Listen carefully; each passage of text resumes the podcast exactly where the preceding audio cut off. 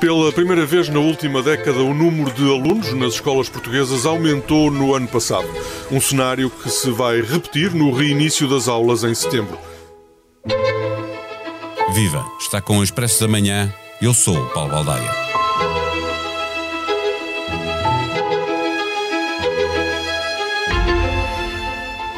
Há pouco mais de uma década, com os problemas demográficos que existem em Portugal, havia alunos a menos e professores a mais. No tempo em que os docentes desempregados eram aconselhados pelo governo a emigrarem. Depois, com o ritmo de aposentações na escola pública a acelerar, mesmo sem aumento da população escolar, começaram a faltar os professores. O cenário tem tendência para se agravar porque a quantidade de professores que se reforma não é, nem de perto nem de longe, compensada pelo número dos que chegam à profissão. Nos últimos anos, agravou-se o custo de vida para os professores que andam com a casa às costas, sujeitos que estão a aceitar vaga onde ela existe, e isso faz com que a zona da Grande Lisboa ou o Algarve começassem a ter falta de professores incapazes de suportar o preço da habitação. Olhando para o ano letivo anterior, com repetição no ano que vai começar, parece estar a criar-se uma tendência de aumento da população escolar. Confirma-se que os problemas demográficos do país só serão resolvidos com a ajuda da população imigrante. Nos últimos cinco anos, em Odmira, por exemplo, metade dos bebés nasceram filhos de mães estrangeiras residentes no Conselho. Em todo o país, no ano letivo que começa no próximo ano, haverá mais 30 mil novas inscrições de alunos estrangeiros no pré-escolar e no primeiro ciclo, são 16% do total de matrículas nestes ciclos de ensino. Para falar de educação, conversamos, é claro, com a jornalista Isabel Leiria. O Expresso da Manhã tem o patrocínio do BPI. O portal BPI Apoios Públicos é o novo portal de consulta de informação para apoiar os investimentos da sua empresa. BPI, tudo sobre apoios públicos para a sua empresa. Banco BPI SA, registado junto do Banco de Portugal, sob o número 10. Viva Isabel Leiria. Eh, com cada vez mais crianças, filhas de estrangeiros, entrar na escola pública, a população escolar vai voltar a crescer. Eh, se já havia falta de professores, há aqui mais um fator de pressão? Bom dia, Paulo. Uh, sim, podemos, podemos dizer que sim. Na verdade, são, são dois fatores de pressão. Um que resulta do aumento da população escolar em si e que pode ser mais complicado se esse aumento uh, coincidir com as zonas onde já há dificuldades de recrutamento de, de, de, professores. Estou a pensar, por exemplo, na área metropolitana de Lisboa ou até na, na, na região do Algarve. O outro fator de pressão tem a ver com as dificuldades de integração destes alunos Uh, porque muitos deles um, não dominam, não têm o português como língua materna e muitos chegam a Portugal sem sequer ah, perceber ou falar uma palavra de português. E, portanto, há também essa, essa pressão, essa dificuldade para integrar estes alunos para que depois possam ter o devido sucesso na, na, nas disciplinas que estão a aprender. É um recreio poliglota numa escola que está a ensinar em português, é isso? É exato, é? exato. E é preciso garantir, pelo menos neste período inicial, que eles dominem o, o português para depois conseguirem acompanhar as matérias, sob pena de ficarem nas salas de aula apenas a ouvir. Eh, nós já regressamos às necessidades da escola pública, como escrevias na última edição do Expresso, não se trata apenas de, do número de alunos estrangeiros que está a crescer, há igualmente uma alteração das proveniências. A imigração em Portugal chega de todo o lado do mundo e isso, como estavas a dizer, vai se refletir na escola. Quando olhamos para as novas inscrições destes 30 mil alunos, metade chega do Brasil, mas depois chegam de todo o lado, não é? Sim, segundo os registros do Ministério, há cerca de 150 nacionalidades representadas nas escolas portuguesas e portanto, abrange praticamente todo, todo, todo o mundo. Esses 30 mil um, novos alunos que, que referes e que nós noticiámos na última edição do Expresso, eles dizem respeito a novas matrículas no pré-escolar e no primeiro ciclo, portanto, este número será seguramente superior, mas estes eram os dados que havia disponíveis na, na altura e que o Ministério disponibilizou. Mas quanto às nacionalidades, o perfil não se altera e, e, e obviamente que ele acompanha as características desta última vaga de, de, de imigração e por isso temos os alunos brasileiros em, em, em, franca maioria, mas depois temos nacionalidades cada vez mais representadas, como os alunos que vêm da Índia, do Nepal, do Paquistão, do Bangladesh. Temos também alunos ucranianos que resultam, de, que, que, vieram para Portugal depois do, do, do eclodir da, da guerra e temos também uma comunidade francesa também cada vez mais uh, expressiva uh, nas escolas portuguesas. Eh, tu estavas a falar de, de Paquistão, Índia, Nepal. Uh, dou aqui um salto no, no alinhamento de, da nossa conversa, porque o Conselho de Admira é o conselho do país onde há uma alteração mais profunda.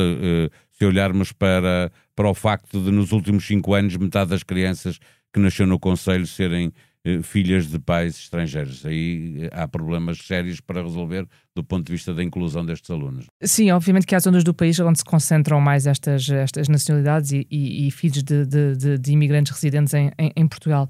Esse dado foi-nos transmitido por uma, uma, uma pessoa da, da, da autarquia e é, e é, bem revelador da, da, da mudança, até da composição populacional daquele, daquele Conselho.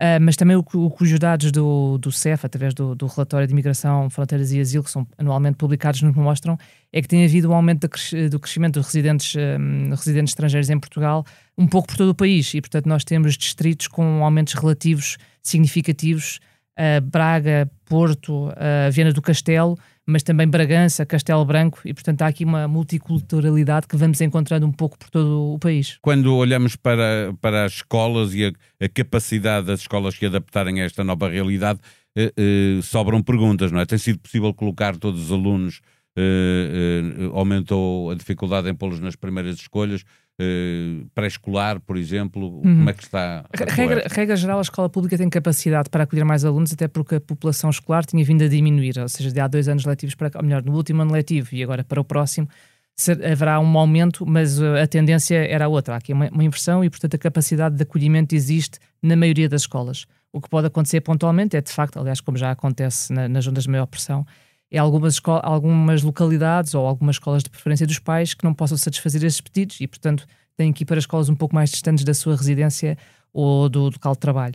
Uh, os problemas maiores que vão sendo relatados pelos pais dizem exatamente respeito ao pré-escolar, portanto, estamos a falar de crianças de 3, 4 anos, onde a, a oferta, a taxa de cobertura não é universal e em algumas zonas escasseiam lugares. Lisboa, mais uma vez, é, é um dos sítios uh, bastante complicados. Olhando para, para outras zonas do país, estão de regresso os contratos de associação com as escolas privadas? Sim, é, é, outro dos sinais que temos desta, deste aumento da, da procura pelo sistema de ensino português, é, é esse, ou seja, nos últimos anos os governos socialistas têm vindo a reduzir o número de turmas financiadas no ensino privado. Porquê? Porque, obviamente, havendo oferta na escola pública, entende-se que não deve, eh, o Estado não tem que estar a financiar essas, essas turmas no privado mas a verdade é que para o próximo ano letivo uh, já foram publicadas as listas e encontramos um aumento, ainda que muito ligeiro, do número de turmas financiadas ali da região de Leiria e Orem, exatamente porque nessas, nessas regiões a escola pública não tem lugar para todos e, portanto, o Estado tem necessidade de contratualizar, digamos assim, com, com o privado essa oferta educativa.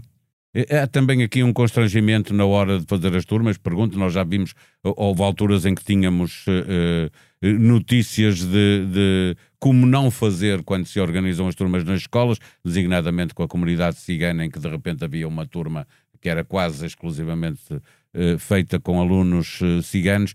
devem tentar evitar-se turmas para crianças estrangeiras só, ou seja, para não criar guetos isso é uma preocupação das escolas? Sim, obviamente que o critério para a formação de turmas não, não pode ser esse. Agora, com, a, com aquela ressalva que falávamos há pouco, é necessário garantir que estes alunos tenham um contacto com a língua portuguesa é diferente e que, e que, se trabalhe uh, primeiro com estes grupos para que depois possam ser integrados, aí sim, nas outras turmas com colegas de todas as nacionalidades, portuguesas inclusivamente, obviamente. Isso iria implicar que houvesse mais professores para poderem dar o apoio na língua enquanto eles estão inseridos em turmas uh, uh, mais, mais alargadas, mais homogéneas. E... Exatamente, e os diretores têm lançado vários alertas agora para o início do próximo letivo nesse sentido, uh, porque nós tivemos a notícia que, de facto, o, o, plano de recuperação das aprendizagens, que não tem nada a ver com isto, tinha a ver com a questão da, da pandemia, do ensino à distância, Mas mostra a dificuldade de resolver problemas. Sim, foi prolongado pelo Ministério, portanto, assumindo-se que havia dificuldades ainda a recuperar, mas acabaram os apoios em termos de, de professores, ou seja, o crédito horário que estava a ser atribuído às escolas foi cortado e, portanto, as escolas vão ter mais dificuldade em conseguir ter esses recursos que possam dar esses apoios adicionais a quem de facto precisa de mais ajuda. Ou seja, não, não vai ser sequer possível eh, fazer a recuperação da aprendizagem como estava previsto e como o próprio Ministério entende que é, eh, que é necessário no, no próximo ano. Agora espera-se ver como corre o próximo ano letivo, com mais normalidade em relação aos últimos anos, mas o que os diretores dizem é exatamente isso: é que é, é complicado fazer omelete, ou é impossível fazer omeletes sem ovos, e que, portanto, para, para se fazer mais é preciso mais recursos, e esses recursos aparentemente não vão estar tão disponíveis nas escolas.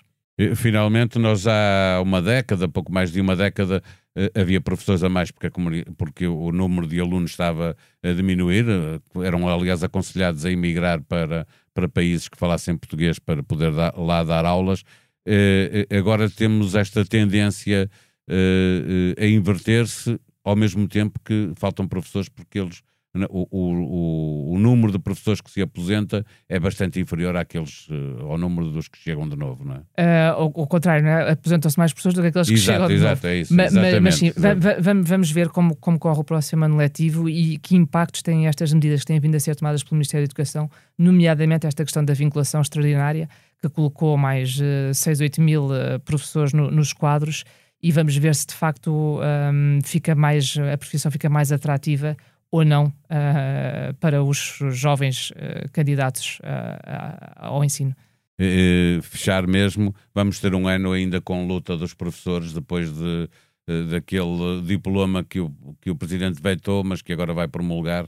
Uh, isto significa que vai continuar a haver luta nas escolas? Uh, sim, seguramente. Esse é um anúncio que já foi feito pelos sindicatos. Nós não conhecemos as alterações que, entretanto, foram feitas pelo governo ao diploma.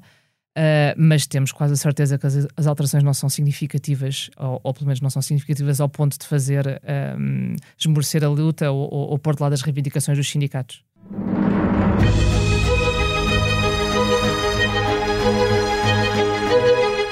Não se esqueça, hoje é dia de estreia para o podcast No Princípio Era a Bola. O novo podcast da Tribuna Expresso arranca com uma análise ao jogo da Supertaça de Portugal. O resultado já sabe qual foi, mas ajuda a perceber porque aconteceu o que aconteceu. Semanalmente, Tomás da Cunha e Rui Malheiro vão analisar e explicar os destaques e particularidades do futebol português, sempre também com um olho no que se for passando no estrangeiro. Tudo o que precisa de saber sobre o Mel Sudoeste, cartaz, como chegar, estado do tempo e outras informações úteis encontra na página da Blitz em expresso.com o festival é de recordar regressa à herdade da Casa Branca, na Zambujeira do Mar, para celebrar a 25ª edição. Divirta-se na praia ou no campo, em Portugal ou no estrangeiro, mas não faça férias dos podcasts do Expresso e da SIC, que nós também não fazemos férias de si. Na aplicação que tem no telemóvel, comente e avalie os nossos podcasts, faça sugestões, ajude-nos a fazer melhor o que fazemos para si. A sonoplastia deste episódio foi de Salomé Rita. Voltamos amanhã. Até lá. Tenham um bom dia. O Expresso da Manhã tem o patrocínio do BPI. O portal BPI Apoios Públicos é o novo portal de consulta de informação para apoiar os investimentos da sua empresa. BPI, tudo sobre apoios públicos para a sua empresa. Banco BPI SA, registado junto do Banco de Portugal, sob o número 10.